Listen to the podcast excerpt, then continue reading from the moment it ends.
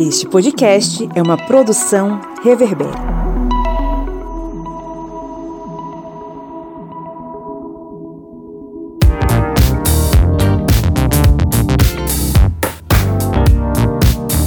Olá, historiantes! Está entrando no ar a sua, a minha, a nossa Minipédia, o seu programete sobre assuntos históricos em formato expresso que te acompanha aonde você estiver indo agora, tá? Você que está no carro, você que está indo para o trabalho, você que está indo para a academia, você que está indo para a escola, você que está aí alimentando-se, né? Estamos aqui para lhe acompanhar. Eu sou o Pablo Magalhães. Eu sou Joyce, falando das terras pluviosas do Maranhão. E eu sou o camarada Kleber, falando aqui das margens do São Francisco, em Pernambuco. E hoje nós vamos falar sobre um assunto que é muito importante, né? Nós vamos falar sobre o papel da imprensa durante a ditadura militar. E para entendermos bem esse tema, temos que seguir três pontos que é entender a Lei de Segurança Nacional, que foi a lei que estabeleceu uma abrangência maior sobre a censura e também com relação à tortura, a censura nos meios de comunicação e depois a redemocratização, entendermos um pouquinho o papel do relatório Brasil Nunca Mais. Perfeito, mas antes vamos para uns recadinhos, né, Kleber? Isso mesmo. Vamos falar de um curso que é ligado a esse tema, que é o nosso curso sobre ditadura militar, os anos de chumbo no Brasil. Este curso, que vai abordar vários pontos muito importantes sobre a ditadura militar, e se você for um apoiador, se você estiver lá cadastrado no nosso apoia.se barra historiante, olha que legal, as aulas do curso serão disponibilizadas gratuitamente para você. O gerente tá, tá doido, o Pablo enlouqueceu. E você, né, que gosta do nosso trabalho aqui, né, fica escutando a gente, você pode dar uma forcinha maior, né? E Joyce, como é que eu posso ajudar você, historiante, né? Você pode lá atacar cinco estrelas pra gente no Spotify ou no Apple Podcast, né? É bem facinho. Faça esse favorzinho para nós, que gente, nós vamos agradecer.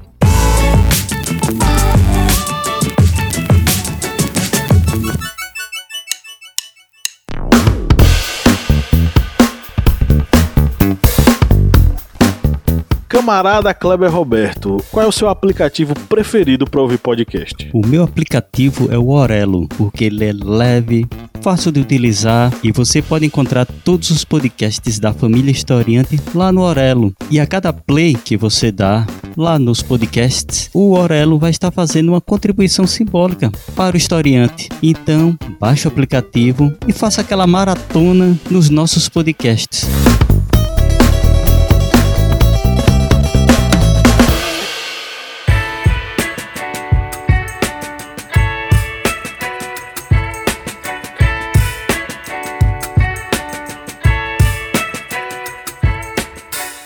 Bom, minha gente, falar sobre ditadura no Brasil é falar sobre um tema que veio, vem sendo negado por muitas pessoas, pelo menos nos últimos 10 anos em nosso país, de uma forma mais pública, não é? Porque até aí essa negação ela acontecia de uma forma mais escondida, por baixo dos panos e tal, enfim.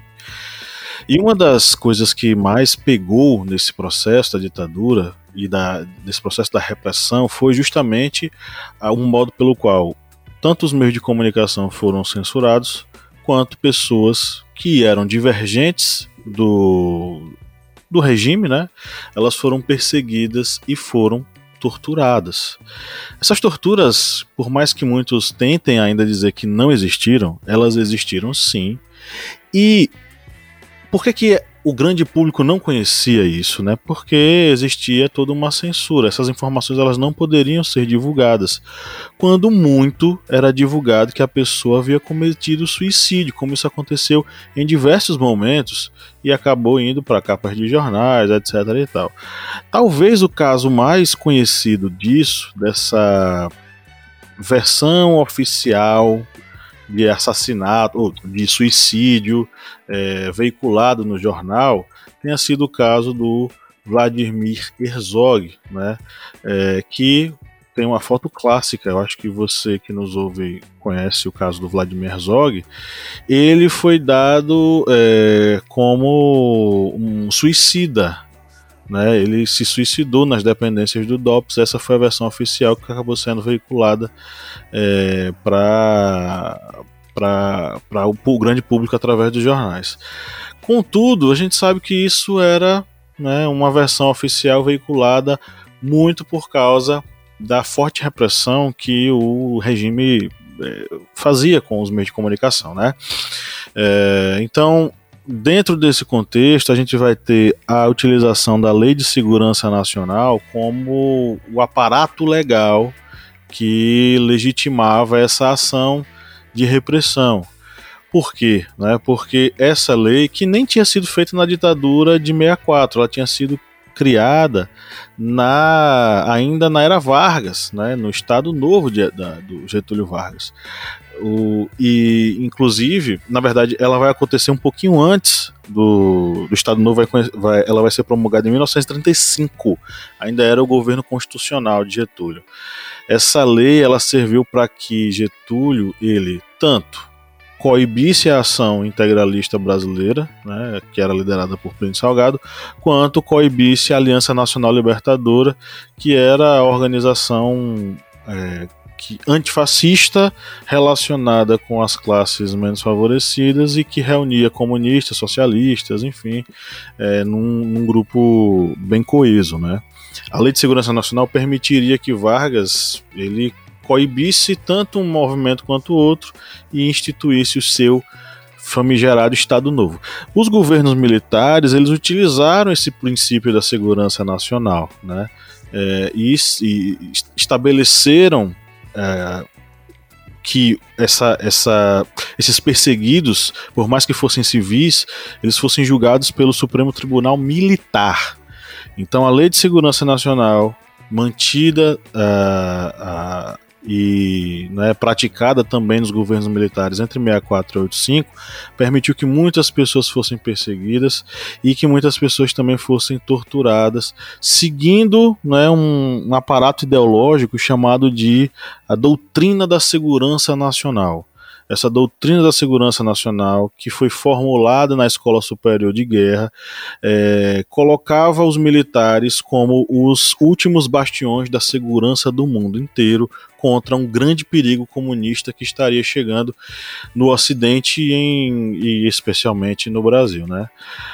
Enfim, todo esse processo vai ser marcado por uma série de perseguições e um, um, um desenvolvimento de um sistema de tortura é, com ligações com indivíduos de outros países, especialmente com militares norte-americanos, que vão, de certo modo, exportar técnicas de tortura para o Brasil, que vai se tornar talvez aí um dos mais proeminentes praticantes da tortura enquanto é, ferramenta oficial do Estado para uh, ah, tanto retirar verdades, entre aspas, dessas pessoas, quanto para, enfim, é, dar um fim nelas, né? E os casos são os mais variados possíveis. E aí, por que a necessidade, né, de controlar é, as informações? Justamente para, né, é, não deixar escapar ou serem divulgadas informações que são informações que eram que eram contra o sistema, né? A gente infelizmente teve uma experiência recente, né, em relação a isso. Então a imprensa, né, ela tem um papel que é um papel duplo, tem os, os, jornais, a imprensa que apoia a ditadura, e tem a imprensa que é chamada imprensa de resistência, que é justamente né, os, os grupos ou jornais específicos que se colocavam né, de uma forma alternativa, né, e aí eu estou usando aqui esse termo livre porque existem uns jornais alternativos dentro da imprensa de resistência, né, vou falar um pouco depois sobre isso para vocês, né? Que aí é, eram núcleos alternativos é, fora, por exemplo, as universidades, né? Que eram locais onde havia essa resistência em relação à ditadura. E aí tem dados que são dados que são muito importantes, né? Que às vezes a gente é, trabalha isso, por exemplo, em sala, né? Mas a gente não quantifica, né? E é importante a quantificação para a gente ter uma noção, né? é aqui o trabalho do Bernardo é, Kuzinski, que é um jornalista, Kuzinski, jornalista, ele coloca, né, que entre 64 e 80, né, é, cerca de 150 periódicos, eles nasceram e eles também sumiram, né? No sentido de que, né? Assim que um periódico, né, que é um jornal, né, ele aparecia e o intuito dele, né, era fazer essa crítica à ditadura, né? Ela só conseguia se manter, né, as suas edições é, muito pouco tempo, né? Por quê? Porque havia perseguição, né, a esse formato específico de jornal. E aí ele até coloca, né, que essa oposição, ela podia ser chamada, né, de imprensa alternativa ou imprensa nanica. E aí a ideia de, da imprensa nanica é, era inspirada no formato de tabloide adotado pela maioria dos jornais, né? E aí, é, o que é que não se podia, né, falar nesses jornais, né? Não se podia falar além da, das, da, das ações da ditadura especificamente, né, como a crítica ao, ao tão disseminado milagre brasileiro, né, que a gente sabe que o bolo cresceu, mas não foi repartido, que não estava acontecendo todo esse desenvolvimento apregoado, né, o desenvolvimento da nação, também não se podia, né, falar sobre questões como né, a exclusão social e também não se podia falar sobre, por exemplo, questões que eram questões de gênero, né? Então não, não havia né, muito espaço para se falar de questões femininas. E eu não estou falando aqui questões femininas no sentido de é, ah, vamos falar sobre o que é uma mulher bonita. Não é sobre isso, é falar sobre os direitos das mulheres, né? É como que isso afetava a vida das mulheres, como que isso afetava também a vida de outros grupos populacionais, como as pessoas negras, né? Como as violações que os povos indígenas viveram durante esse período. Então essa imprensa ela vai ter o papel, né? É, paulatinamente durante o regime de construir alternativas de informação, né? Para o grande público. E aí, o grande exemplo que a gente tem, né, e que a gente sempre também menciona quando a gente fala sobre isso, por exemplo, é o Pasquim, né, que nasceu em 1969 e não passou muito tempo, né, é, sendo veiculado, por exemplo, né? É, em 1970, né, o DOI-CODE, eles invadiram o Pasquim e fecharam, né, a edição. Né? E o outro, o outro é, jornal que a gente pode citar né, como uma imprensa alternativa é o Pif Paf, que era um tabloide né, que foi lançado ainda em 64, dirigido pelo Milo Fernandes. Né?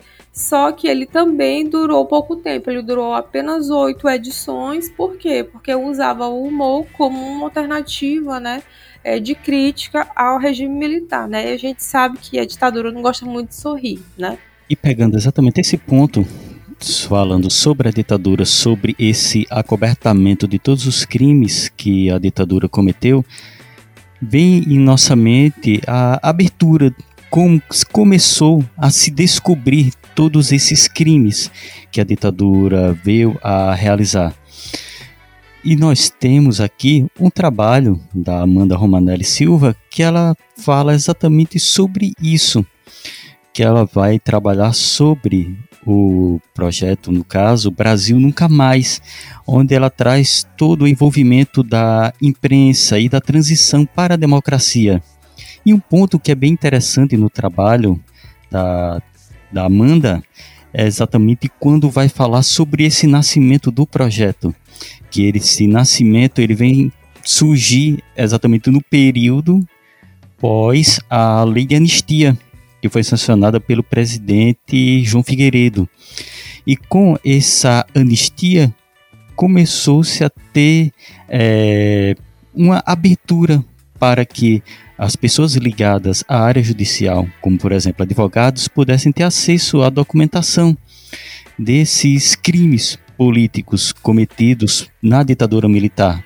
Nesse caso, eram crimes cometidos pelo Superior Tribunal Militar, e aí começa a ter essa abertura para todos os crimes que vieram a ser realizados pelo governo militar e durante essa esse digamos essa abertura esse é, essa luz que começa a surgir venha a ser inserido não somente pessoas ligadas à área judicial, mas também vêm a surgir pessoas ligadas à, à imprensa, que, como vocês estão vendo nesse podcast, foi uma das áreas que foi mais afetada com relação à ditadura. Que nós estamos trazendo aqui vários pontos em que exatamente a imprensa ela acaba sendo cerceada. E com esse início dessa abertura, a imprensa ela começa a ter é, esse, digamos, alcance. É, nessa semana, é, continuando nesse ponto, até teve o falecimento da Glória Maria, até lembrei, ela como repórter, ela era atacada por João Figueiredo, que, entre aspas, chamava ela de neguinha e pedia para tirar a neguinha de todos os as os digamos as coletivas de imprensa, isso demonstrando que ainda havia essa, digamos, linha dura, essa, essa ameaça da ditadura ainda tentar se perpetuar, como é trazido no próprio tamanho, trabalho aqui da Amanda, em que ela fala que ocorreram vários atentados durante esse período de abertura, de redemocratização, ou seja, a ditadura ainda queria manter os seus tentáculos de opressão com relação às pessoas pegando esse ponto exatamente da Glória Maria, que acabava sofrendo também dentro desse aspecto da ditadura, como uma representante da imprensa. Pois é. é e aí, enfim, vamos, vamos ouvir agora a nossa convidada de hoje, Amanda Romanelli. Oi, Amanda. Olá, historiantes. Eu sou Amanda Romanelli Silva, sou bacharel e mestre em História pela PUC de São Paulo e vou falar um pouco da pesquisa que eu desenvolvi durante o meu mestrado e deu origem à dissertação Brasil Nunca Mais, Imprensa, Transição Política e Memórias da Ditadura, que eu defendi em abril de 2021. Bom, antes que o Brasil tivesse a sua Comissão Nacional da Verdade Oficial, muitos consideram que o projeto Brasil Nunca Mais fez o papel dessa Comissão da Verdade lá em 1985 por ter denunciado os crimes cometidos pelo Estado brasileiro contra os seus opositores. Então, para explicar o projeto Brasil Nunca Mais, a gente precisa voltar um pouco no tempo, é, mais especificamente ao ano de 1979 e mais especificamente ainda ao dia 28 de agosto de 79, que é a data em que é promulgada a lei de anistia. O projeto Brasil Nunca Mais, ele analisou processos criminais baseados na Lei de Segurança Nacional que tramitaram na Justiça Militar é, que era o foro né, de análise desse tipo de crime.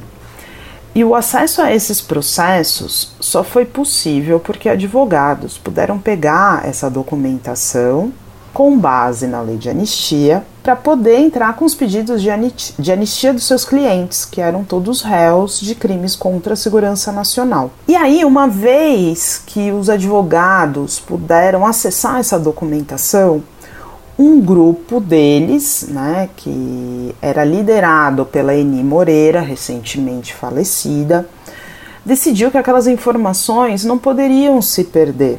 Então era preciso é, preservar essa documentação de alguma forma. Né? O grande medo da Eni Moreira é que essa documentação se perdesse, como tinha acontecido com os processos do Tribunal de Segurança Nacional é, do período do Estado Novo. Preservar a documentação era uma coisa, mas isso não bastava, porque era preciso analisar essa documentação e encontrar informações, principalmente relacionadas aos relatos de tortura, de mortes e desaparecimentos. E aí entram as figuras de Dom Paulo Evaristo Arns, cardeal arcebispo de São Paulo, e do reverendo presbiteriano Jaime Wright, que eram dois grandes defensores da democracia uh, de forma pública. Foram eles que, por meio das suas conexões, é, viabilizaram a realização do projeto, inclusive com apoio financeiro. E esse projeto foi realizado durante sete anos e de forma absolutamente sigilosa. Foi uma pesquisa de fôlego que envolveu não só Dom Paulo, não só Jaime Wright, não só esses advogados, mas também historiadores, sociólogos, arquivistas e jornalistas. e teve o apoio financeiro, o financiamento do Conselho Mundial de Igrejas, que tem sede na Suíça. As fontes utilizadas pela pesquisa são muito originais, porque foram são justamente os processos criminais produzidos pela justiça militar durante a ditadura. Né? É o peso de uma documentação produzida pelo próprio aparato repressivo. Então, essa pesquisa, que começou em 79 e foi finalizada em 1984, dá origem a um livro do mesmo nome, que é publicado em julho de 1985. E uma vez que esse livro é publicado e traz à luz essas informações que sim foram encontradas sobre tortura, sobre mortes e sobre desaparecimento, esse livro se torna um marco sobre as memórias da ditadura. Eu dei uma olhadinha aqui é, antes de gravar aqui para vocês. O Brasil Nunca Mais Hoje está na sua 41 edição. Né? E eu acho também muito importante destacar que toda a documentação que foi colhida pela pesquisa, ela está disponível na internet para os pesquisadores desde 2013 no site Brasil Nunca Mais Digital. Aí só dá um Google que vai aparecer lá o endereço. E esse site que traz toda essa documentação, ele continua sendo um caminho muito importante de pesquisa e para os pesquisadores né, sobre a ditadura militar. Na minha pesquisa, eu trabalhei com quatro jornais: a Folha de São Paulo, o Estado de São Paulo, o Globo o Jornal do Brasil, por serem publicações de circulação nacional, e duas revistas semanais, Veja Isto É, que também atendiam a esse critério né, da circulação nacional.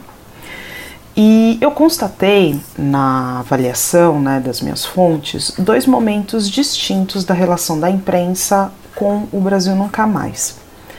É, logo no lançamento do livro, né, no mês de lançamento, que foi julho de 85, as reportagens elas foram publicadas nos cadernos ou sessões de cultura na parte de livros. Então, basicamente, são resenhas né, do livro e não tem uma vinculação do conteúdo que aquela obra trazia com o cenário político do momento. Né? As revelações do trabalho sobre a questão da tortura, elas eram descritas, enumeradas, né? mas era num discurso que mostrava aquele trabalho como parte de um passado, que tinha virado história, né, na pior, na, na pior acepção do termo, né. Era um tom, na verdade, que mostrava muito como a, o tema da repressão e da tortura eram problemas que não faziam parte do presente, né, e depois a gente vai ver que isso é um engano, né. Então, ali por abril e maio de 85 se encerra um primeiro momento de publicações a respeito do livro, só que as forças é, dos acontecimentos daquele ano de 85, essas forças acabam se impondo. E aí eu enumero na minha pesquisa dois fatos que ajudam a trazer o Brasil Nunca Mais para o debate político, né?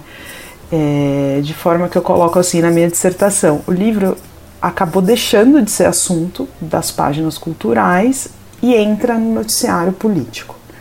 Né?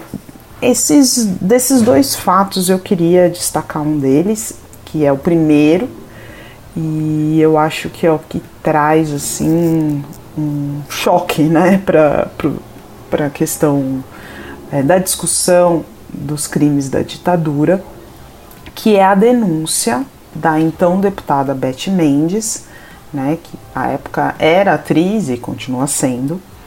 A, a Beth Mendes, ela era parlamentar e em agosto de 85 ela participa da comitiva que o, do presidente José Sarney, que vai fazer sua primeira viagem internacional oficial.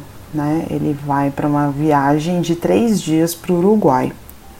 A Beth faz parte dessa comitiva e quando ela chega em Montevidéu, ela tem um encontro muito difícil, porque ela encontra é, em Montevidéu o homem que a torturou.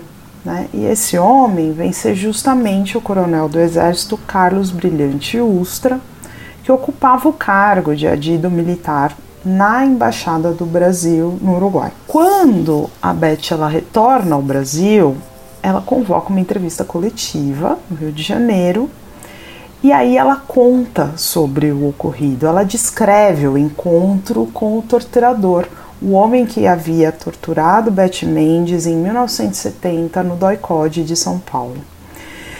E aí não tem jeito, né? O assunto da tortura ele volta para o debate público, ele volta atualizado, ele mostra que pessoas é, que participaram da ditadura elas continuavam é, na estrutura é, do Estado brasileiro. E aí é justamente nesse momento que a informação sobre a lista de torturadores compilada pelo projeto ela ganha muita relevância. É muito interessante notar que, por exemplo, é, o jornal o Globo ele não tinha publicado nada a respeito do Brasil Nunca Mais, nem lá na página é, de cultura. A existência desse livro só vem a público por meio da denúncia da deputada e vem por meio é, da publicação na capa. Né? Tem uma foto da Beth Mendes chorando e o Brasil nunca mais e a questão da tortura vai para a capa do jornal o Globo, né? E também como se diz assim na, na linguagem na linguagem jornalística, o Globo acaba pegando o gancho, né, da denúncia feita pela Beth Mendes e passa a usar o livro Brasil Nunca Mais como fonte de uma reportagem que vai dar embasamento a essa denúncia e que mostra que o coronel Ustra era acusado sim de ser um torturador. Né? E aí, assim, até para finalizar um pouco dessa questão da lista, é, essa lista ela fica disponível para a imprensa em novembro e no dia 22 de novembro de 85, a Folha de São Paulo e o Jornal do Brasil, que à época são os dois jornais de maior circulação do país, destacam a existência da lista em manchete de capa das suas edições. E não só isso, os dois jornais reproduzem na íntegra o nome de 444 torturadores. Né? E a partir daí começa a identificação de vários desses nomes como pessoas que estão na ativa em várias instâncias da vida pública né, do país. Acho que antes de falar dos casos de tortura que estão presentes no projeto Brasil Nunca Mais, eu queria falar um pouquinho da estrutura da pesquisa. Entre 79 e 83, que foi o período de trabalho mesmo pesado com a documentação, o projeto Brasil Nunca Mais analisou 707 processos judiciais e mais de 10 mil documentos relacionados, num total de quase um milhão de páginas. Né? E o resultado dessa análise, que é justamente a pesquisa, está ao longo de 6.891 páginas, 12 volumes e 111 quadros estatísticos. É com base nesse levantamento que a pesquisa consegue identificar vários tipos de torturas, locais onde as torturas eram realizadas e principalmente por quem essas torturas eram realizadas. E o projeto Brasil Nunca Mais traz uma lista com o nome de 444 torturadores. Essa lista, entretanto, não vai estar no livro. Né? Ainda hoje, essa lista não consta no livro. E a, a decisão de não colocar a lista desses nomes no livro, ela foi deliberada entre os membros né, que participaram da realização do livro, porque era uma questão ainda de segurança mesmo. Né? A gente tem que lembrar que o livro foi publicado em abril de 85. O Brasil vivia um momento muito instável, né? Quer dizer, o presidente eleito de forma indireta tinha morrido, foi o vice que assumiu, e esse vice foi, foi ao longo do seu mandato inteiro, totalmente tutelado pelas Forças Armadas. Né? Então, o livro que chega uh, ao público em abril de 85, ele replica 10% mais ou menos do que foi compilado pela pesquisa. E aí na sua estrutura, o livro ele traz na sua primeira parte a descrição dos modos e dos instrumentos de tortura. E aí aparecem é, nomes que são relativamente conhecidos, né, de quem está familiarizado com o tema, que é o pau de arara, o choque elétrico, o afogamento e também o uso de insetos e animais nas sessões de tortura. Né, está compilado e descrito. Em uma outra parte do livro, né, que é a terceira parte, a obra ela traz os setores da sociedade que foram os mais atingidos pela repressão, ou que pelo menos é, que se tinha conhecimento naquele momento. E aí a Comissão Nacional da Verdade ela avança muito nesse tema específico dos setores da sociedade. Né? Acho que é possível dizer que todos os setores foram atingidos. Mas, né, aí a gente tem que olhar à luz do momento. Em 1985, em 85, me desculpem, é, é muito documentada a repressão voltada às organizações de esquerda, aos sindicalistas, aos estudantes, aos religiosos, é, a políticos e também a militares que se opuseram ao golpe e, e à ditadura, né, que vem na sequência. O livro todo ele traz informações que são muito chocantes e eu espero que as pessoas concordem comigo que são informações muito chocantes, é, são chocantes até hoje e nunca vão deixar de ser chocantes, né? E, e eu acho que a última parte do livro é a, uma das mais difíceis para quem tem contato com ele, porque traz os depoimentos, né? E aí a gente precisa lembrar mais uma vez que são depoimentos que são retirados dos processos criminais, eles foram ditos em juízo. As pessoas que falaram isso, elas estavam diante do aparato repressivo institucionalizado da justiça militar. E essas pessoas é, falam de torturas, ou que elas passaram, elas próprias, ou que elas testemunharam é, a outras pessoas sendo submetidas. E é justamente disso que se trata a última parte do livro a sexta parte, que é intitulada Os Limites Extremos da Tortura.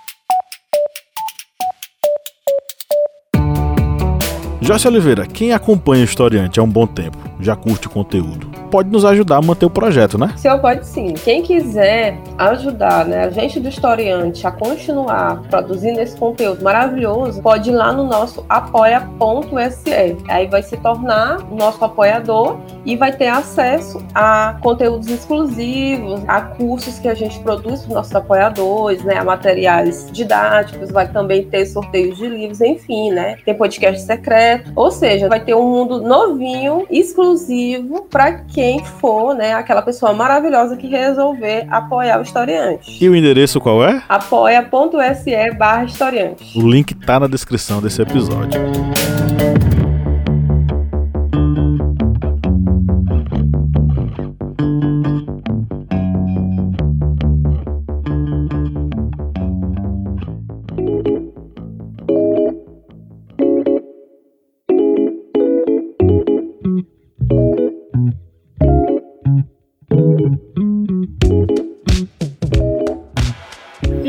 Isso, chegamos ao final do nosso episódio de hoje, nossa minipédia. E aí, meus amigos, vocês querem sugerir algo para os nossos ouvintes? Bom, eu vou sugerir um doc, né, que eu gosto muito, que se chama é, As Histórias que o Cinema Não Contava, né? É, que em certo sentido tem diálogo com o que a gente está falando aqui, né? É sobre como eram utilizados artifícios para poder falar de uma coisa que não podia ser dita. E aí, só para dar o crédito aqui, o doc é da Fernanda Pessoa, viu, gente? Eu vou indicar aqui para vocês continuarem no podcast Historiante, um podcast que nós fizemos sobre o AI-5. AI-5 nunca mais, que foi exatamente no período em que tinha certos deputados que queriam a volta do AI-5 tal, ameaçando. Nós gravamos esse podcast E Pablo sabe bem, né, o tanto de ataque que a gente sofreu com relação a esse podcast. Era a gente postar a publicação dele e do nada aparecia pessoas, as viúvas da ditadura, vindo xingando a gente. E esse podcast é. que a gente fez, ele é um podcast muito bom, que a gente acaba trazendo muitas informações. Eu acho que é por isso que ele se, acabou se tornando um podcast bastante atacado é, pela extrema-direita que é, nos persegue há um certo tempo. Um grande abraço e tchau, tchau. Tchau, gente. Valeu, pessoal. Até mais.